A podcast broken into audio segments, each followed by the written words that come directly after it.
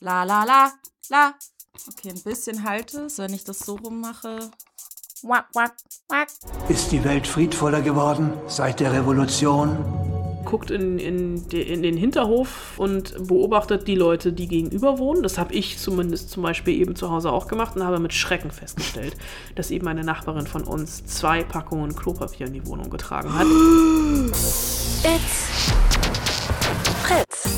Die Spoil-Susen. Eine Fritz-Seehilfe. Mit Anna Wollner und Celine Güngler. Ich beginne. Ein Traum. Stell dir vor, du launchst einen neuen Streamingdienst und der Großteil der Bevölkerung hat Zeit, sich A damit zu beschäftigen und B auch die Inhalte zu gucken. Herzlich willkommen in den Zeiten von Corona. Also äh, ehrlich, einen besseren Zeitpunkt hätte sich Disney nun wirklich nicht aussuchen können, um bei uns an den Start zu gehen.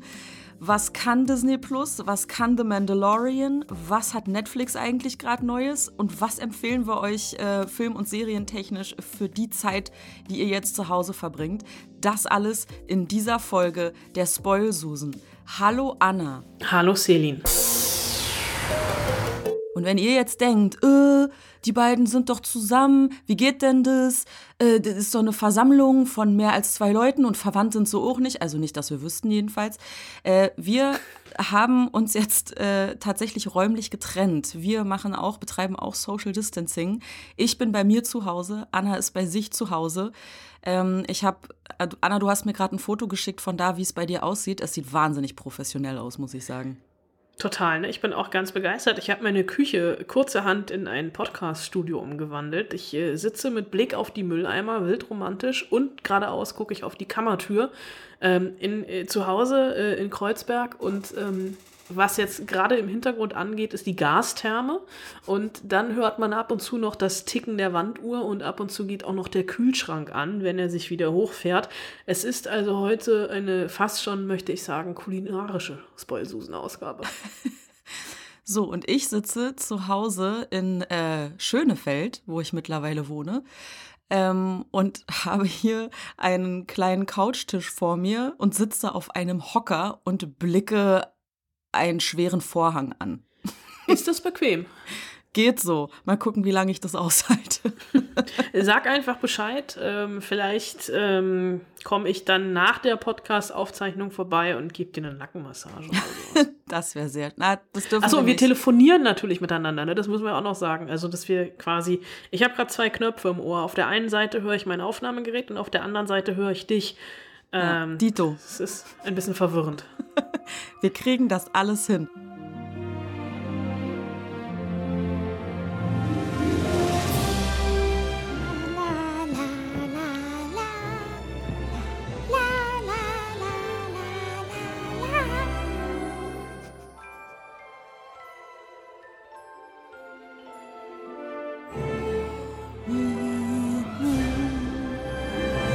Ach, toll. Ja, schade, dass ich alle meine Lieblings-Disney-Filme sowieso schon auf Blu-ray habe. Da hätte ich mir das Geld sparen können, oder? Äh, ja, tatsächlich. Also, äh, zumal du wahrscheinlich auch nicht zu denen gehört hast, die ähm, sich noch das Sonderangebot geholt haben. Disney Plus für 59,99. Keine Doch. Angst, ihr müsst jetzt nicht panisch werden. Hast du es noch gemacht? Ja, klar. Also ich muss auch zu meiner Schande gestehen, ich habe es auch noch gemacht. Ich weiß zwar noch nicht, ob ich es wirklich benutzen werde, aber irgendwie ähm, so für, für die Psyche ähm, kam ich nicht drum rum, obwohl ich ja eigentlich, also das ist ja sowieso ein bisschen das Paradoxe. Wenn du mich letzte Woche gefragt hättest, ob wir tatsächlich noch einen Streaming-Anbieter brauchen, Disney, Disney Plus, den es in Amerika schon seit November gibt, mhm. hätte ich vermutlich gesagt, Celine, lass es einfach. Du hast alle Star Wars-Filme zu Hause. Klar. Du hast viele Filme aus dem Marvel Cinematic Universe zu Hause. Klar. Du hast vermutlich auch viele Disney-Filme zu Hause. Absolut. Du brauchst Disney Plus nicht unbedingt. Ja. Die ein, der einzige Grund, warum du Disney Plus brauchen könntest, wäre The Mandalorian, diese Star Wars-Serie, über die wir nachher noch sprechen. Äh, dafür brauchst du allerdings kein Abo, was ein Jahr lang gilt. Natürlich hättest du dir dann einfach, also du kannst Disney Plus genauso monatsweise kündigen, wie alle anderen Anbieter auch, wenn du nicht vorher dieses große Paket äh, gebucht hast. Also wir sind da voll wieder in die Marketingkampagne reingefallen von Disney Plus. Insofern haben die alles richtig gemacht. Ähm, aber Disney Plus hat natürlich vor allem ein riesengroßes Archiv. Das liest sich oder hört sich natürlich erstmal geil an. Die haben tausend Filme Ja, das stimmt, aber viele davon oder viele davon, die wir wirklich gucken wollen, haben wir auch schon. Und äh, auch beim, bei Marvel zum Beispiel sind jetzt am Anfang gar nicht alle dabei. Also wir wissen ja, es gibt 23 Filme im MCU. Bei Disney Plus sind erstmal nur 16 zu sehen. Zum Beispiel fehlt die komplette Iron Man-Reihe. Ähm, das wird jetzt wahrscheinlich so nach und nach, um die Leute bei der Stange zu halten, noch released. Genauso sind auch gar nicht alle Pixar-Filme online. Toy Story 4 fehlt zum Beispiel noch. Ähm, Onward ist nicht dabei. Der hatte ja eh das Schicksal, dass er eine Woche bei uns im Kino lief, bevor die Kinos zugemacht worden sind. Aber Disney hat natürlich vor allem viele Klassiker von Cinderella übers Dschungelbuch bis hin zu König der Löwen. Und ähm, natürlich haben die es relativ clever gemacht, dass sie Fox ja gekauft haben, den mhm. Filmverleih 20th Century Fox, und damit ein riesengroßes Filmarchiv haben, was sie im, auch immer wieder bestücken wollen, natürlich das eigene Angebot, aber ganz klar, Disney als Familienmarke, als Family Entertainment wird auch Disney als Family Entertainment bleiben. Es sind also wirklich sehr, sehr viele Inhalte, also alle Inhalte sind PG-13, also es ist alles jugendfrei. Und was ich zum Beispiel auch krass finde, die hatten ein paar Serien in Entwicklung, wie zum Beispiel Love Simon. Ähm, ich weiß nicht, ob du dich an den Film erinnerst. Love Simon basiert auf einem Buch, eine, eine schwule Coming-of-Age-Geschichte, ein ganz wunderbarer Film. Daraus sollte eine Serie entstehen, äh, eigentlich bei Disney Plus. Das hat Disney Plus mittlerweile an Hulu abgetreten, weil es ihnen einfach ähm, zu schwul, zu queer, zu adult-inhaltmäßig war. Und ähm, das finde ich schon irgendwie so ein bisschen absurd. Klar, wenn man jetzt gerade irgendwie in der Quarantäne Kinder zu Hause hat, die man irgendwie beschäftigen muss, äh, und nicht schon wieder die Sendung mit der Maus gucken will oder die ganz, ganzen vielen anderen tollen Angebote, die kostenfrei im Netz sind, dann ist das tatsächlich was. Aber ich habe halt auch ein bisschen das Problem, ähm, also das, was Netflix macht, dass sie halt ohne Ende eigenproduzierten Content raushauen, ob das jetzt gut ist oder schlecht ist, ist mal dahingestellt, aber es kommt halt Content. Und bei Disney Plus, die sind so ein bisschen behäbig. Also die sind zwar der Platzhirsch, was das Archiv angeht, aber was die zum Beispiel auch bei The Mandalorian machen, die packen nicht alle acht Folgen auf einmal online, sondern jede Woche eine. Oh. Und das ist halt echt irgendwie, ich meine, du hast es bei Picard gemerkt, eine mm. Woche kann sehr, sehr lang sein. Absolut. Und äh, dann ist gerade, also ja, Corona ist so ein bisschen Fluch und Segen für Disney Plus. Auf der einen Seite, ja, wir sind gerade alle in Quarantäne oder in äh, Selbstisolation zu Hause, können das gucken. Aber die kommen halt mit dem Content auch nicht hinterher. Es sollte eigentlich im Herbst The Falcon and the Winter Soldier kommen, Marvel-Serie, und dann ein bisschen später Wonder Vision. Da liegen allerdings gerade die Dreharbeiten auf Eis. Also es ist tatsächlich wir haben jetzt sehr lange Zeit, diese tausend Filme und Serien zu gucken, bis da neuer Inhalt kommt. Mhm. Disney Plus hat ja auch ganz groß getönt, dass es auf allen Endgeräten verfügbar sein wird. Ein Kollege hat aber schon gesagt, stimmt gar nicht und ist jetzt richtig hart enttäuscht. Er hat sich auch dieses, ähm, dieses Sonderangebotsabo da gleich hier von wegen ne, Isolation und so weiter und so fort. Der hat auch Kinder. Ähm, und ist jetzt richtig hart enttäuscht, dass er das nicht gucken kann. Also auf was für Endgeräten gibt's Disney Plus jetzt? Ich frage mal zurück, wo wollte er denn gucken? Das hat er jetzt nicht erwähnt. Er sagte nur, ja, die haben gesagt überall, aber ist gar nicht überall. Also ich habe tatsächlich, ich habe mir einen Wolf recherchiert und äh, Disney Plus behauptet zumindest, dass sie auf fast allen Geräten laufen. Also in den meisten Webbrowsern ist klar. Das Ganze gibt es als App für Android und iOS. Das Ganze läuft auf der Xbox One und der PlayStation 4. Auf Smart TVs, allerdings nur den neueren und nicht den älteren. Und ich glaube, da werde ich auch ein bisschen in die Röhre gucken, dass mein Smart TV einfach zu alt ist. Und Disney Plus hat auf den letzten Metern es auch noch geschafft, mit Amazon einen Deal zu machen. Das heißt, Disney Plus wird wohl auch auf Amazon Fire Fire TV laufen. Okay. Ähm, das Aushängeschild, was der ein oder andere sicher schon illegal reingezogen hat, ähm, ist die Star Wars-Serie The Mandalorian. Ist die Welt friedvoller geworden seit der Revolution? Es ist eine Schande, dass ihre Leute leiden mussten. Die Kopfgeldjagd ist ein kompliziertes Berufsfeld. Ein großer deutscher Privatsender äh, hat die erste Folge äh, am Wochenende, also vor Disney Plus Start schon gezeigt. Deswegen kenne auch ich die erste Folge schon. Äh, Anna, möchtest du äh, loslegen? Nee, fang du ruhig an, weil ich glaube tatsächlich, dass du der größere Star Wars-Fan von uns beiden bist. Aber ich muss noch mal einmal kurz nachfragen, weil ich habe es nämlich nicht im Fernsehen gesehen. Ich habe es ähm, legal im Presse ja. von Disney Plus gesehen. Ich habe allerdings die ersten beiden Folgen gesehen. Hast oh. du wirklich nur die erste gesehen? Es ist, glaube ich, nur die erste. Also wenn, wenn, ähm, wenn eine Folge so ungefähr 40 Minuten lang ist, dann war es die erste. Also mit Werbung wahrscheinlich ja. Nee, ohne Werbung. Ich glaube, Disney hat die Werbung rausgekauft.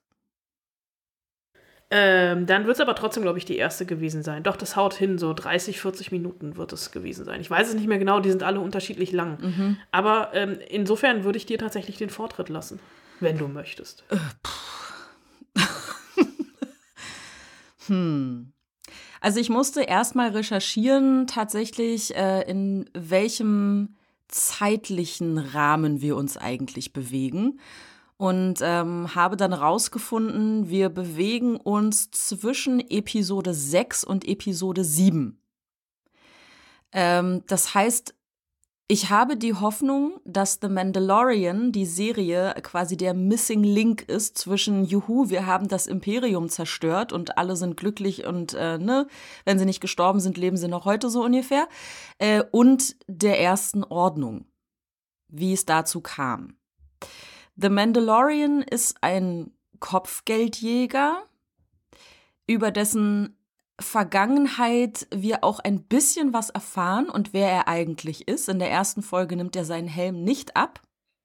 Er wird ihn auch, glaube ich, generell nicht abheben, abnehmen, denn das ist eine Eigenschaft dieser Kopfgeldjäger, dass sie nie ihren Helm abnehmen dürfen. Genau. Wobei man sich natürlich, also ich kann natürlich viel besser mit jemandem bonden, wenn ich halt sein Gesicht sehe. Das stimmt.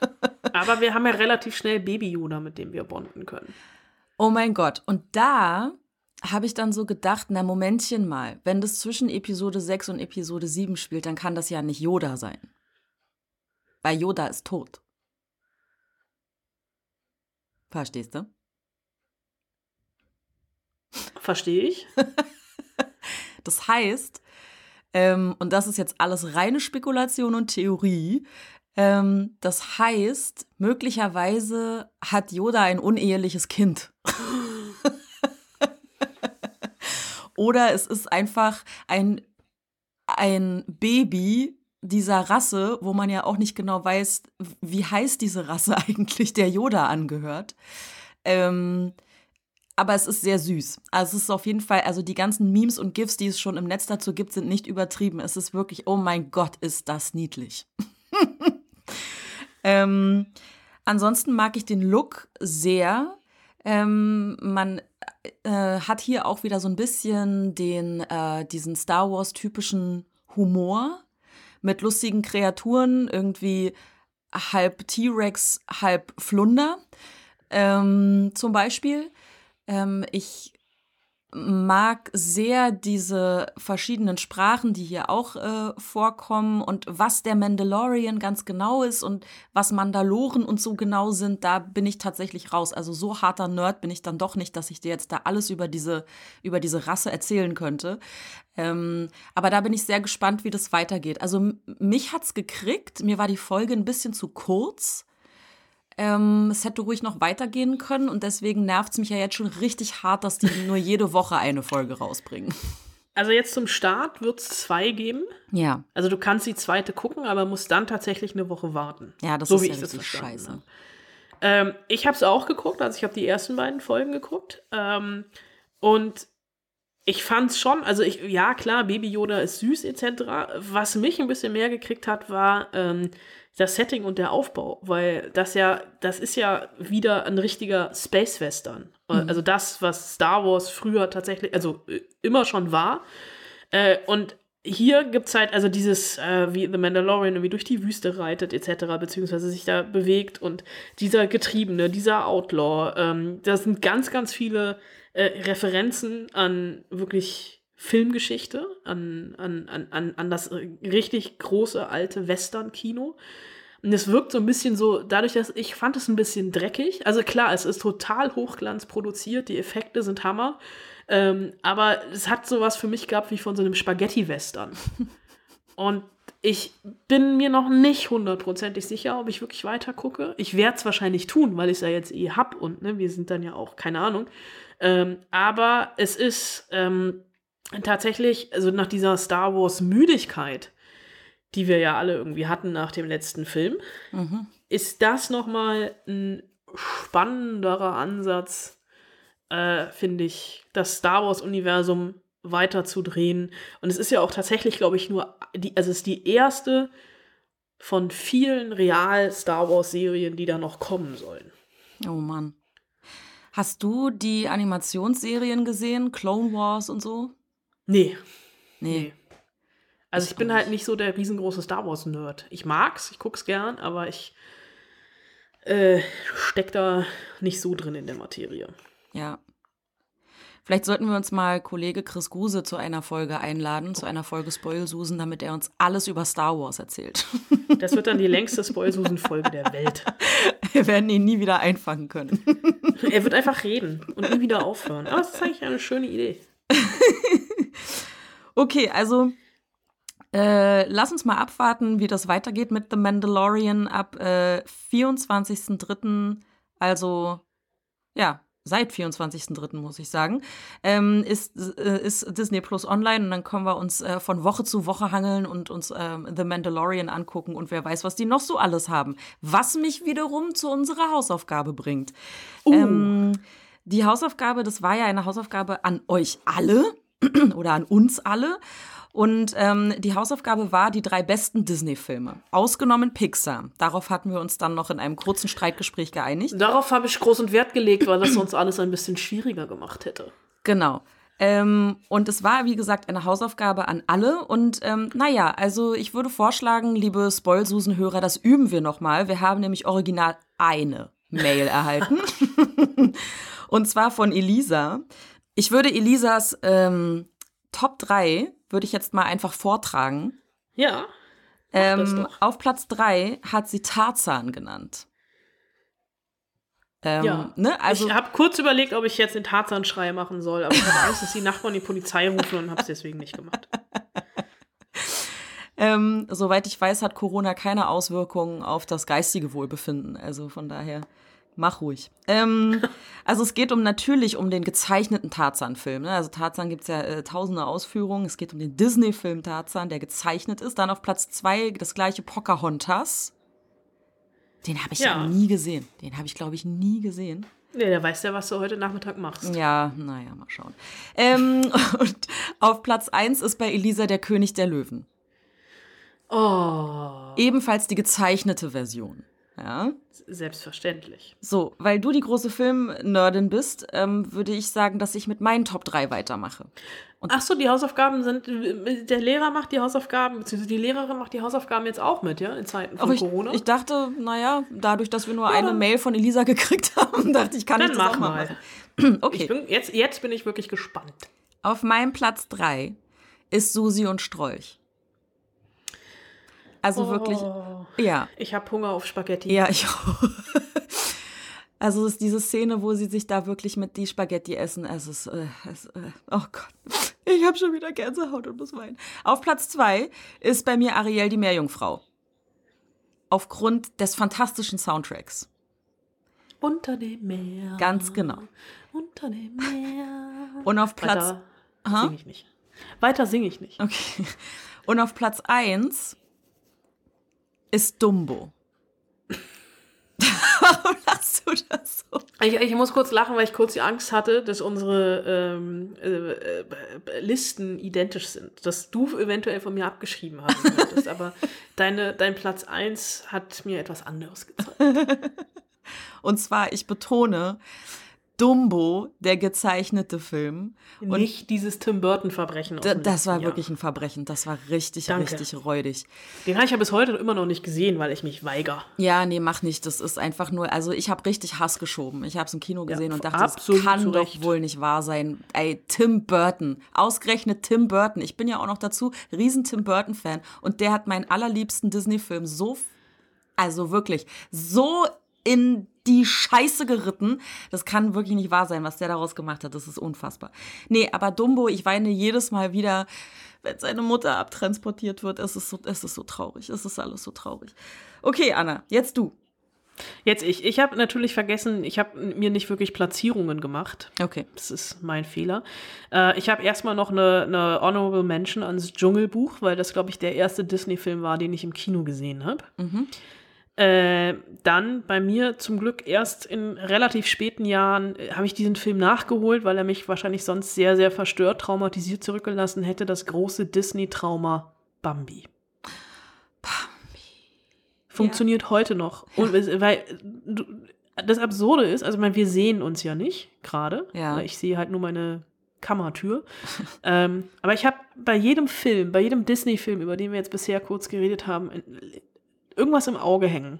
Es, es, ist, es ist unglaublich, wie jeder Disney-Film es schafft, uns, egal wie alt wir sind, zu Tränen zu rühren. Und Ja. bei Bambi habe ich immer gedacht, ach, so schlimm kann das doch nicht sein, bis ich es gesehen habe. Und es funktioniert ja auch heute noch. Und es ist einfach auch großartig, wie dieser Film mit, mit, mit Angst spielt, mit Schatten spielt. Also wir sehen das ja noch nicht mal, wie Bambis Mutter erschossen wird. Wir hören es ja nur. Ja. Und ja, deswegen kommen wir ganz schnell zu etwas Schönerem. Äh, hier sind wir uns relativ einig. Ich habe schon gesungen, auch bei mir in den Top 3 der besten Disney-Filme taucht natür natürlich Ariel die Meerjungfrau auf. Taucht sie auf oder Ähm, taucht sie ab? Sie taucht auf. Sie taucht vielleicht auch wieder unter. Also untertauchen wird, wird vermutlich beim Live-Action-Remake, was da kommen wird. Oh. Und mein ähm, Disney All-Time Favorite, weil ich glaube, ich ist auch der Disney-Film, den ich am meisten gesehen habe. Und da meine ich jetzt natürlich auch den animierten Film und nicht dieses furchtbare Live-Action-Remake aus dem letzten Jahr. Du kannst es dir denken. Der König der Löwen. Schön. Auch ein schöner Soundtrack. Stimmt. Von dem Elton, ne? Von, von dem Elton und Hans Zimmer. Ah, richtig, richtig. Stimmt, Hans Zimmer. So, so viel zu den äh, besten Disney-Filmen, die wir uns so ausgedacht haben. Ähm, es gibt äh, für euch alle dann für die nächste Woche auch wieder eine Hausaufgabe. Ähm, die verrate ich aber erst später. Ah, ich habe gerade schon ähm, den Zettel bereitgelegt. Ich wollte dir ja eigentlich, ne? also nicht, dass jetzt hier wieder irgendjemand sagt, ich würde mich nicht an Vereinbarungen halten. Ich wollte dir ja eigentlich ein, Schreibwa ein Hausaufgabenheft kaufen im Schreibwarenladen. Support Your Local Dealer. Der hat leider schon zu. Ja, komisch. Wir müssen also warten bis nach dem Shutdown und dann bekommst du dein Hausaufgabenheft. Und vielleicht wird es von Diddle sein. Aber brauchst du da nicht das Hausaufgabenheft und ich streiche einfach nur ab, weil ich bin doch die Lehrerin. Ja, aber du vergisst ja die Hausaufgaben immer. Ja, stimmt. Deswegen wollte ich dir ja ein Hausaufgabenheft schenken, Ja. damit du dir die Hausaufgaben, die du mir stellst, endlich mal aufschreibst. Ja, das stimmt. Ich könnte mir ja sonst was ausdenken. Also nicht, dass ich das nicht schon getan hätte, aber du weißt, was ich meine. Okay. Ähm, also, sobald die Läden wieder aufhaben und ähm, so Dinge wie ein Schreibwarenladen wieder zu den Dingen gehört, die das, äh, die unerlässlich sind für das tägliche Leben, ähm, ähm, machen wir das und dann werden wir euch äh, brühwarm erzählen und beschreiben, wie dieses Hausaufgabenheft aussieht. Lass uns mal weitermachen, denn wir verstehen natürlich auch, dass ähm, in Zeiten von Kurzarbeit, wegbrechenden Aufträgen und Existenzangst, ähm, die sicherlich auch viele von euch betrifft, sich jetzt nicht jeder noch ein neues Streaming-Angebot an die Backe genäht. Ähm, deshalb gucken wir jetzt mal, was es Neues auf den alten Streaming-Plattformen gibt, also alten in Anführungsstrichen. Zum Beispiel, was es Neues auf Netflix gibt. You make it sound like I was in prison. Weren't you? No, but I left without telling anyone. Why did you leave? God expected too much of me. Where I come from, there are many rules. My family just cares that I'm a good wife and mother. I had to get as far as possible for my community. Unorthodox heißt diese Serie. Das ist eine vierteilige Miniserie über eine junge jüdische Frau, die von New York nach Berlin flieht. Ich habe dazu mehrere Fragen, aber Anna, erzähl doch erstmal noch vielleicht ein bisschen detaillierter, worum es da geht. Ja, du hast es ja eigentlich schon ganz gut zusammengefasst. Das Ganze basiert auf der Autobiografie von Deborah Feldman. Die ist, glaube ich, 2012 veröffentlicht worden, relativ schnell zum Bestseller geworden. Und ich habe auch dieses Buch zu Hause und ich glaube es auch gelesen zu haben. Ich bin mir da relativ sicher. Und äh, sie erzählt einfach in diesem Buch ähm, mal sehr ähm, trocken, sehr nüchtern äh, aus einer Welt, die uns ähm, sehr, sehr fremd ist. Also das wirkt wirklich wie so eine Parallelwelt, aber sie hat halt wirklich von ihrem eigenen Leben erzählt in äh, einer ultraorthodoxen jüdischen Glaubensgemeinschaft in New York äh, in, in, in Williamsburg. Ich bin da auch vor ein paar Jahren mal mehr oder weniger versehentlich durchgelaufen und das ist wirklich eine Parallelwelt.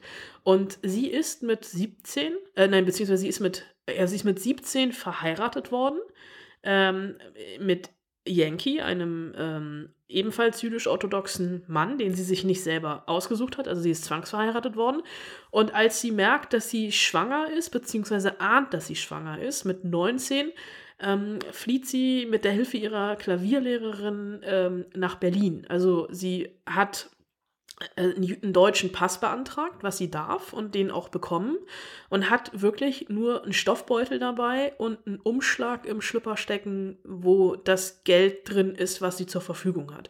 Und sie weiß, in Berlin wohnt ihre Mutter, die damals auch diese Gemeinde verlassen hat ähm, und Sie landet in Berlin, weiß überhaupt nicht, wo sie hin will. Ihre Mutter lebt mittlerweile mit einer Frau zusammen äh, in, in Schöneberg und ähm, Etsy, äh, Esti ist erstmal vollkommen ähm, überfordert. Also natürlich, sie hat seit Tagen irgendwie nicht wirklich geschlafen, nicht geduscht, hat nichts zu essen, weiß überhaupt nicht, wo sie hin soll und weiß aber auch, dass es nicht lange dauern wird, bis ähm, irgendjemand aus New York auf die Idee kommt, aus ihrer ähm, Gemeinde sich auf den Weg zu machen und sie zu suchen. Und äh, wir sehen auf der einen Seite immer, also die Gegenwart, wie Esti äh, einen Musikstudenten kennenlernt, sich, sich da in so eine Clique kommt und überhaupt nicht damit umzugehen weiß, wie sich junge, freie Menschen in Berlin im Jahr 2020 oder es ist ja, spielt ein bisschen früher, ähm, äh, wie die sich verhalten, was man da so macht. Und auf der anderen, und dann gibt es immer wieder Rückbl Rückblenden in ihr Leben in, in, in Williamsburg.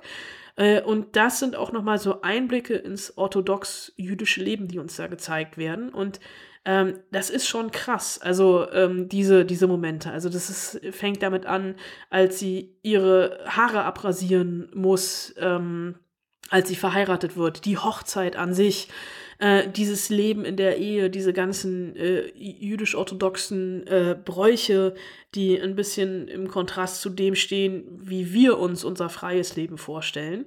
Und ähm, die Serie ist, also das hat fast schon so wie, so wie die gefilmt ist, so wie die inszeniert ist. Ähm, das Drehbuch hat Anna Winger geschrieben, die hat unter anderem auch Deutschland 83 gemacht. Äh, Regie geführt hat Maria Schrader, eine ganz tolle deutsche Schauspielerin und jetzt auch Regisseurin ähm, die ähm, das tatsächlich schafft, jetzt nicht so ein Schwarz-Weiß-Bild abzuliefern. So auf der einen Seite, da sind die Bösen, da sind die Guten. Und hier ist Esti, die irgendwie ähm, so diesen, wie Phoenix aus der Asche nach Deutschland, nach Berlin kommt und sich hier ein neues Leben aufbaut.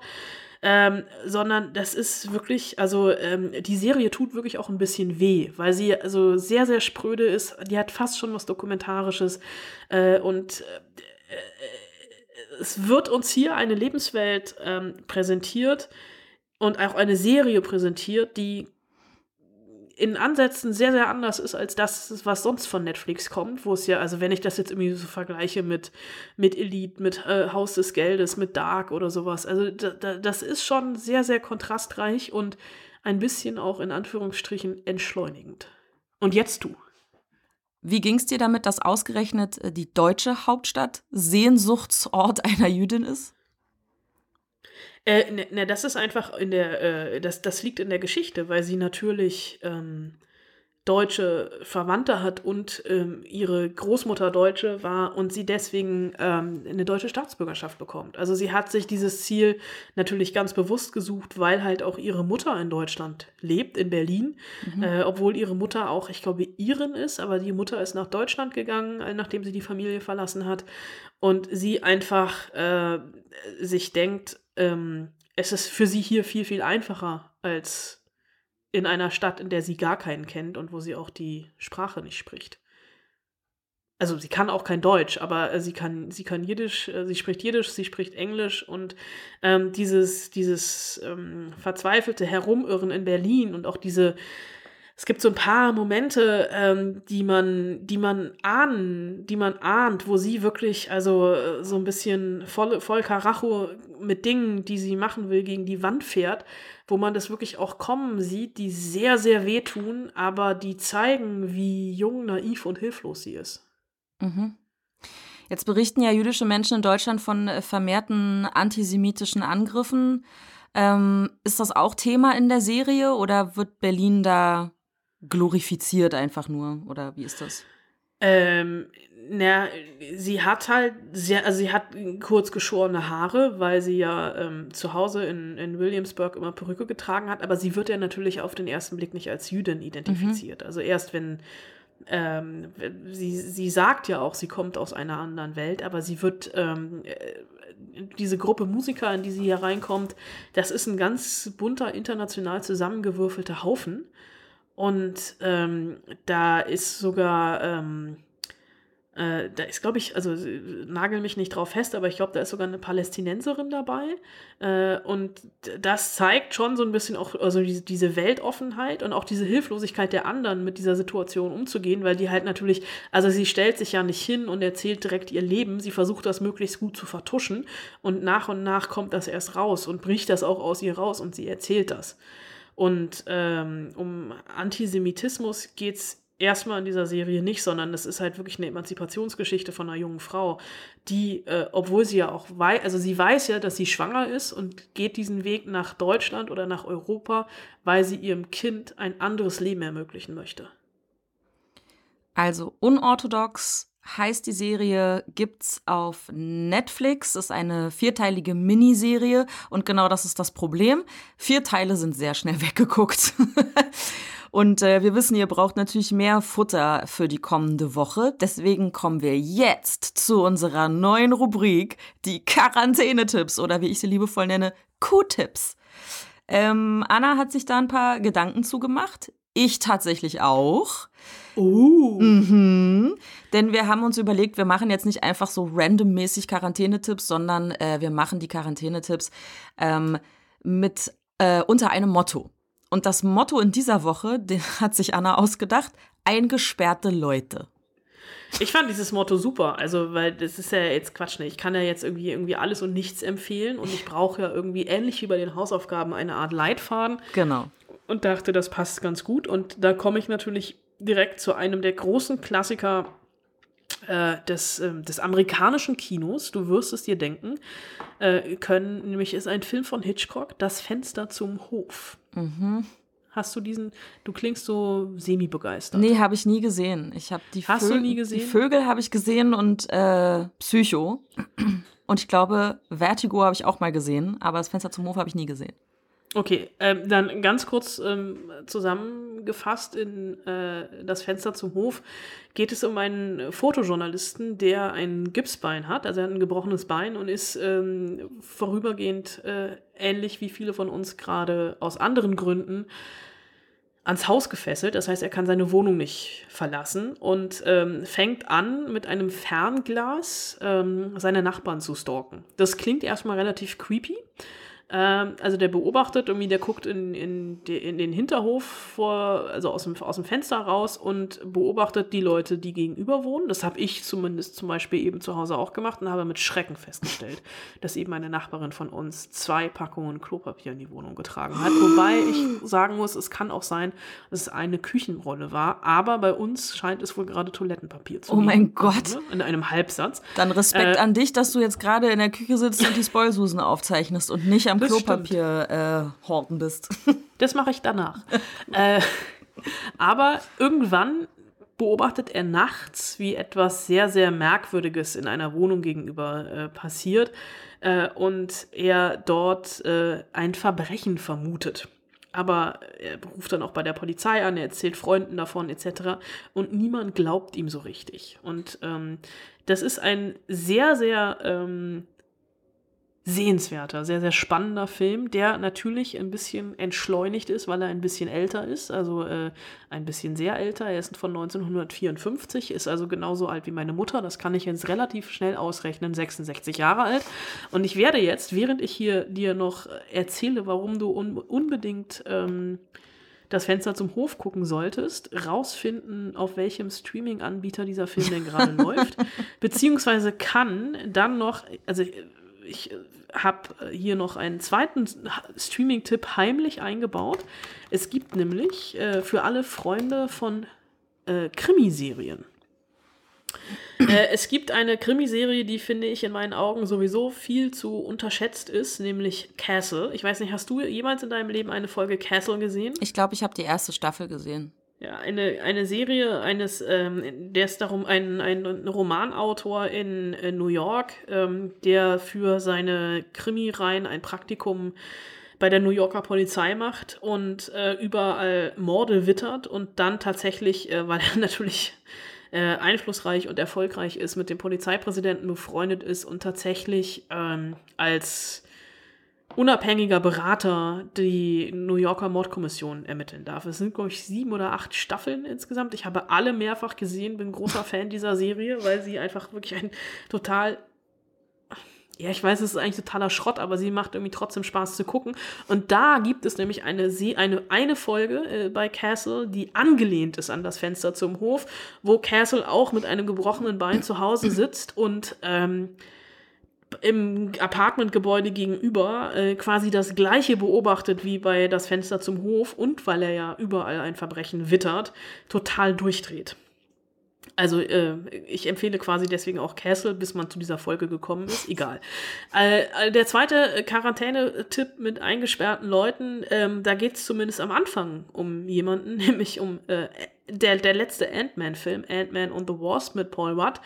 Ähm, denn da ist er ja auch ans Zuhause, äh, du erinnerst dich bestimmt, ist er auch an, an, an Zuhause gebunden mit dieser Fußfessel. Ach ja, stimmt äh, und muss zu Hause bleiben, zwei Jahre lang. Und äh, sobald er das Gartentürchen verlässt, ähm, geht, glaube ich, der Alarm los und er fängt ja zum Beispiel auch an, Schlagzeug zu spielen, etc. Also dieser Film zeigt in einem Schnelldurchlauf relativ gut, was man mit zwei Jahre Quarantänezeit oder beziehungsweise eingesperrt sein zu Hause alles machen kann. Auch ich habe zur großen Freude meiner Nachbarn das Schlagzeug schon aus dem Keller geholt und werde es nach der Aufzeichnung dieser Spoilsusen-Folge aufbauen. Du hast auch gar kein Schlagzeug. Mann, ich gerade wollte ich sagen, mal gucken, wie lange ich hier dann noch wohne. Und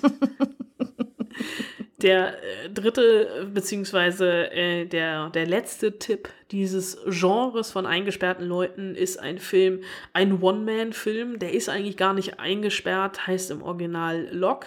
Äh, Locky, beziehungsweise bei uns hieß er No Turning Back. Ähm, Tom Hardy in einem Auto auf einer Fahrt und er telefoniert die ganze Zeit. Mehr braucht dieser Film nicht. Ähm, es ist eine One-Man-Show übers Telefon. Es gibt keine Explosionen in dem Film, es gibt keine Liebesgeschichte, keine Aliens, nichts. Es ist Kino in seiner Reinform mit einem Mann im Auto, der versucht, die Trümmer seines Lebens zusammenzufügen. Es war mehr oder weniger ein filmisches Experiment, was wirklich gelungen ist. Äh, vor allem liegt das auch an Tom Hardy. Ähm, äh, ich glaube, ich meine, wir können ja gerade eh oder sollten gerade nicht alle vor die Tür gehen, um Auto zu fahren. Ähm, stellvertretend dafür macht es Tom Hardy in No Turning Back. Und jetzt muss ich tatsächlich nochmal, ich habe es ja versprochen, das Fenster zum Hof gibt es zum Beispiel, kann man kaufen bei Amazon. Es ist bei Sky tatsächlich mit drin. Mhm. Und jetzt gucke ich noch No Turning Back. Ist, äh, kann man auch kaufen bei Amazon, ist bei Join mit drin. Mhm. Ähm, und bei Maxdome. Wer hat denn noch einen Maxdome? Keine Ahnung. Ich nicht. okay, bist du fertig? Ich bin fertig, jetzt du. Also ich äh, finde es sehr interessant, äh, dass, also vielleicht war es auch mit Absicht, dass du nicht auf die offensichtlichen Dinge oder dass du nicht die offensichtlichen Dinge genannt hast. Ja, es Or war total mit Absicht. Orange is the New Black, äh, Serie, Frauenknast, mit Captain Catherine Janeway, deren echten Namen ich immer vergesse, Kate Mulgrew, glaube ich, heißt sie. Äh, vielen tollen Schauspielern und äh, ich muss zugeben, ich habe irgendwann aufgehört zu gucken, weil sich das dann doch ein bisschen wiederholt hat, aber ich glaube, so bis Staffel 3 ist ganz cool. ich habe, glaube ich, auch die ersten beiden auf jeden Fall geguckt und dann nicht mehr weiter. Dann finde ich es interessant, dass du Raum nicht erwähnt hast. Den Film. Stimmt. Ja, ich hätte, du, wir hätten tagelang über eingesperrte Menschen im Kino reden können. Ich habe mir tatsächlich drei rausgenommen. Äh, bei Raum geht es ja auch, also eine Entführung mit einer Quarantäne zu vergleichen, ist auch schon hart. Es geht um eingesperrte Leute. Das stimmt. Und sie Ja, ist eingesperrt mit ihrem Jungen. Da in diesem komischen Kellerverlies oder was das da ist. Äh, Ähm, Gartenhaus. Gartenhaus. Es war auf jeden Fall ein sehr, sehr sehenswerter Film. Und ähm, mehr weiß ich gar nicht mehr über den Film tatsächlich. Vielleicht hätte ich mehr drüber nachdenken sollen, was ich hier vorschlage, damit ich auch ein bisschen mehr darüber erzählen kann. Das stimmt. Ähm, dann äh, Saw, und zwar den ersten Teil. Du, bist, du hast mir letzte Woche vorgeworfen, ich sei hart, weil ich Tschernobyl als Serientipp vorgeworfen, äh, vorgestellt habe. Und ich möchte das jetzt gerne zurückspiegeln, ja. Du bist hart, dass du hier jetzt Saw ins Rennen wirfst. Also ich meine, das muss man halt auch erstmal schaffen, in so, einem- in so einem scheiß Keller da irgendwie aufzuwachen und gefesselt zu sein und dann äh, die Chance oder die, die, die Möglichkeiten zu haben, okay, ich könnte mir jetzt halt meinen Fuß abschneiden und dann wäre ich mehr oder weniger frei. Ah, toll. Aber nur den ersten Teil gucken, die anderen sind alle scheiße. Ähm, und dann äh, dachte ich mir auch noch so Cabin in the Woods. Oh, den würde ich auch gern mal wieder gucken. Der Einer- ist so lange her bei mir. einer meiner absoluten Lieblingsfilme. Thor spielt, also Chris Hemsworth, äh, ja, spielt mit. Ähm, was ich total vergessen hatte, als ich den neulich mal wieder geguckt habe. Dachte so, oh mein Gott, Chris Hemsworth spielt ja mit. Ähm, ja, also im Prinzip äh, tarnt sich dieser Film wie eine, wie eine Teenie-Horror- irgendwas Kackscheiße, aber wird dann am Ende der Twist, den sieht man nicht kommen. Muss, mich, muss ich einfach so sagen. Das stimmt. Ähm, ja, und sie sind halt, sie kommen da auf jeden Fall dann irgendwann aus diesem Cabin in the Woods nicht mehr raus und nicht mehr weg. Deswegen eingesperrt. Das waren meine Quarantänetipps. Sehr gut. Dann brauchen wir ein Motto für nächste Woche Quarantänetipps. Genau, ich dachte mir, ähm, wir machen, äh, das hatte Elisa, die uns ja ihre drei Disney-Filme ähm, vorgestellt hat, hatte die Idee, dass wir doch mal über Serien sprechen könnten, die wir früher geguckt haben und die uns heute richtig, richtig peinlich sind. Aber ist das jetzt die Hausaufgabe Ja. oder ist es ein Quarantänetipp? Na, beides. Okay, Hausaufgabe, Serien, die wir früher geguckt haben und uns heute richtig peinlich sind. Hausaufgabe auch wieder mal an uns alle. Also äh, schreibt uns an spoilsusen.fritz.de. Guilty Pleasures äh, sind gefragt und gesucht, denn äh, je mehr Gehirne mitmachen, desto besser und ähm, desto eher kommen wir über die Zeit. Ähm, außerdem sprechen wir dann über einen Zweiteiler nächste Woche namens Der Überläufer. Den gibt es dann ab 1.4. in der ARD-Mediathek. Ähm, und, oh mein Gott, Bibi und Tina, bald auf Amazon. Uh. da sind wir Ja, ja, alle gerettet. Das Leben hat wieder einen Sinn nach dem Welterfolg, möchte ich fast sagen, der Bibi und Tina Quadrologie von Detlef Book. Im Kino gibt es ab dem 3.4. auf Amazon eine Serie Bibi und Tina. Ich werde tatsächlich so hart sein und mir die reinziehen. ähm, mal, mal gucken, in welcher geistigen, mentalen und körperlichen Verfassung ich dann bei den nächsten Spoilsusen sein werde, wenn ich Bibi und Tina gesehen habe. Ja, ich bin sehr gespannt. Bis dahin, bleibt zu Hause, hört Podcasts, zum Beispiel uns, überall da, wo es Podcasts gibt. Äh, guckt Serien, guckt Filme, habt euch lieb und haltet die Ohren steif. Liebe Grüße, eure Spoilsusen. Viel Spaß im Heimkino.